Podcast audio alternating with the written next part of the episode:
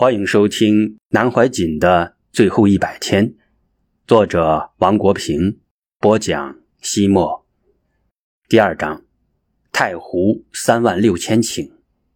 一到太湖大学堂的第二天，即首次遇见了江南的梅雨。实际上，自六月十四日入梅以来，这样淅淅沥沥的雨已经下过多场。假如没有梅雨，江南就。不再是江南，假如没有南师，庙岗也不再是今天的庙岗。早晨八时起床早饭，在餐厅，南师的长随学生李树军告诉我，每天的三餐时间为早晨七点半到八点半，中午十二点到一点。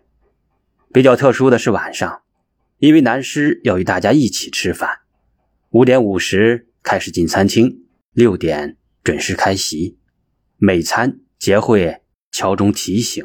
早餐后，南师的长随学生洪忍师来看我，带来一罐话梅、两盒茶叶和一个封面印有“南府”字样、内装一千元的红包。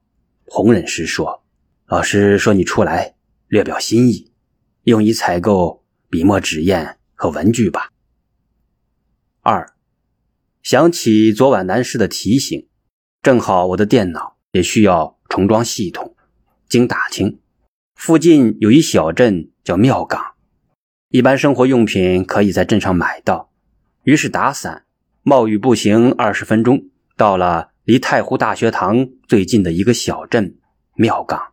庙岗之所以称为庙岗，是因为历史上这里宗教文化昌盛，寺、庙、庵。亭遍布全镇，尤以沿湖塘一带的庙庵亭为多，有一岗有庵，一岗有亭之说。赵朴初先生以太湖禅林来概括这一独特的文化景观。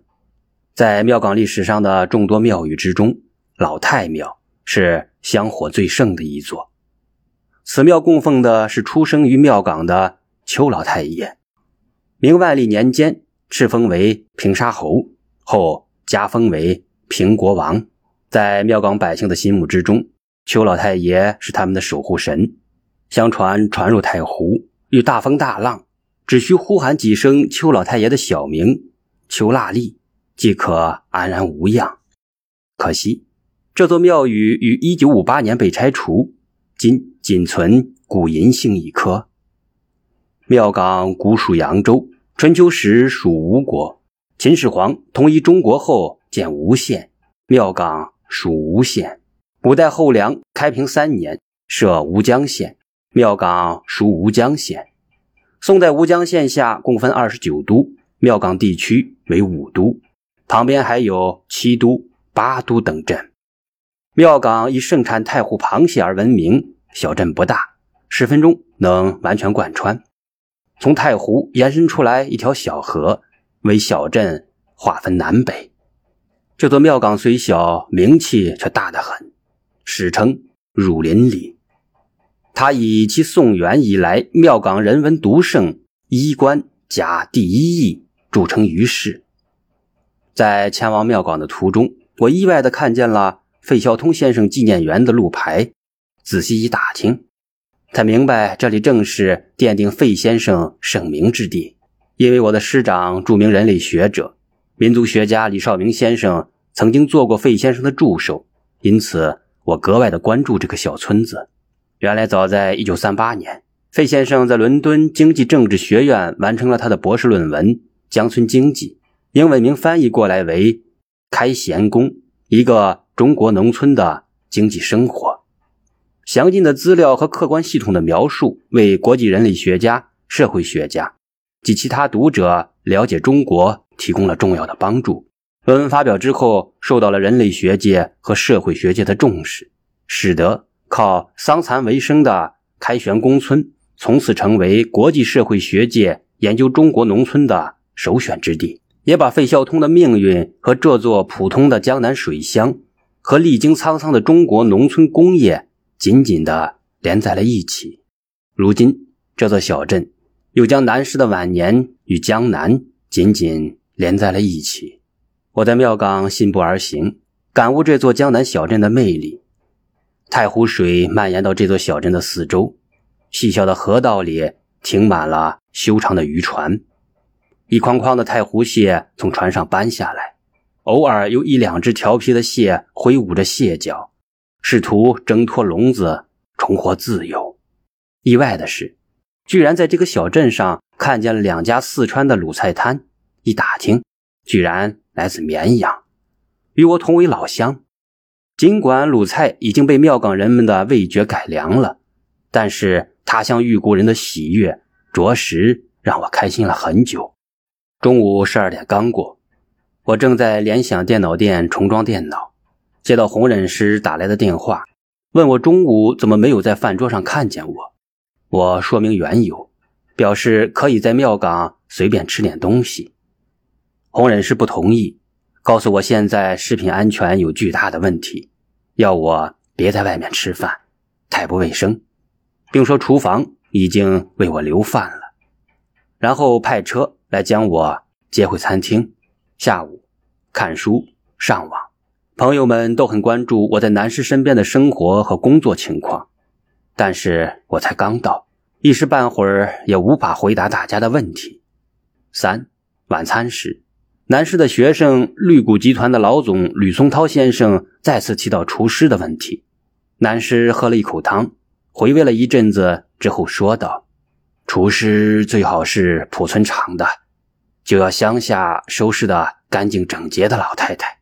为什么选濮存厂的呢？说起这个濮存厂，可是大有来头。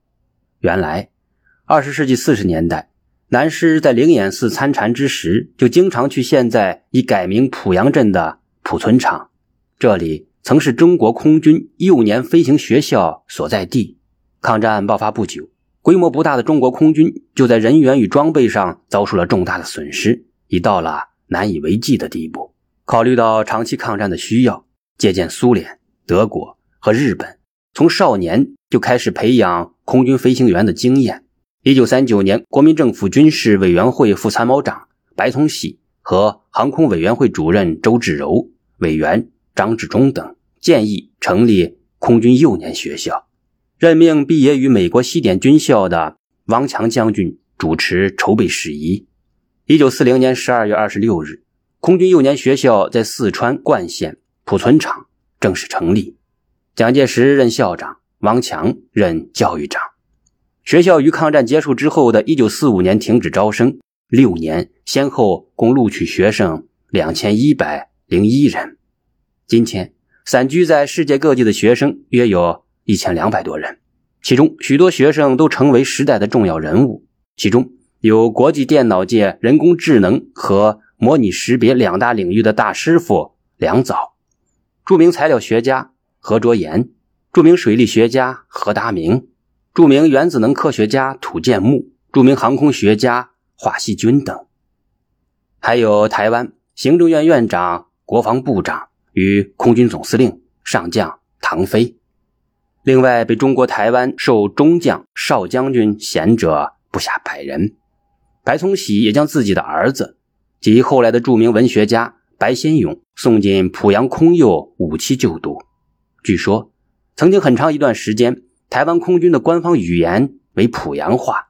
当时空优的许多教官都是南师的朋友，因此南师经常到濮存厂会友。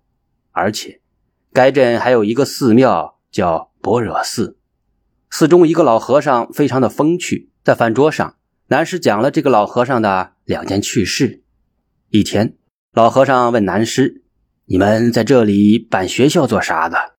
南师告诉他：“为了抗日。”老和尚一脸茫然：“你们为什么要抗日啊？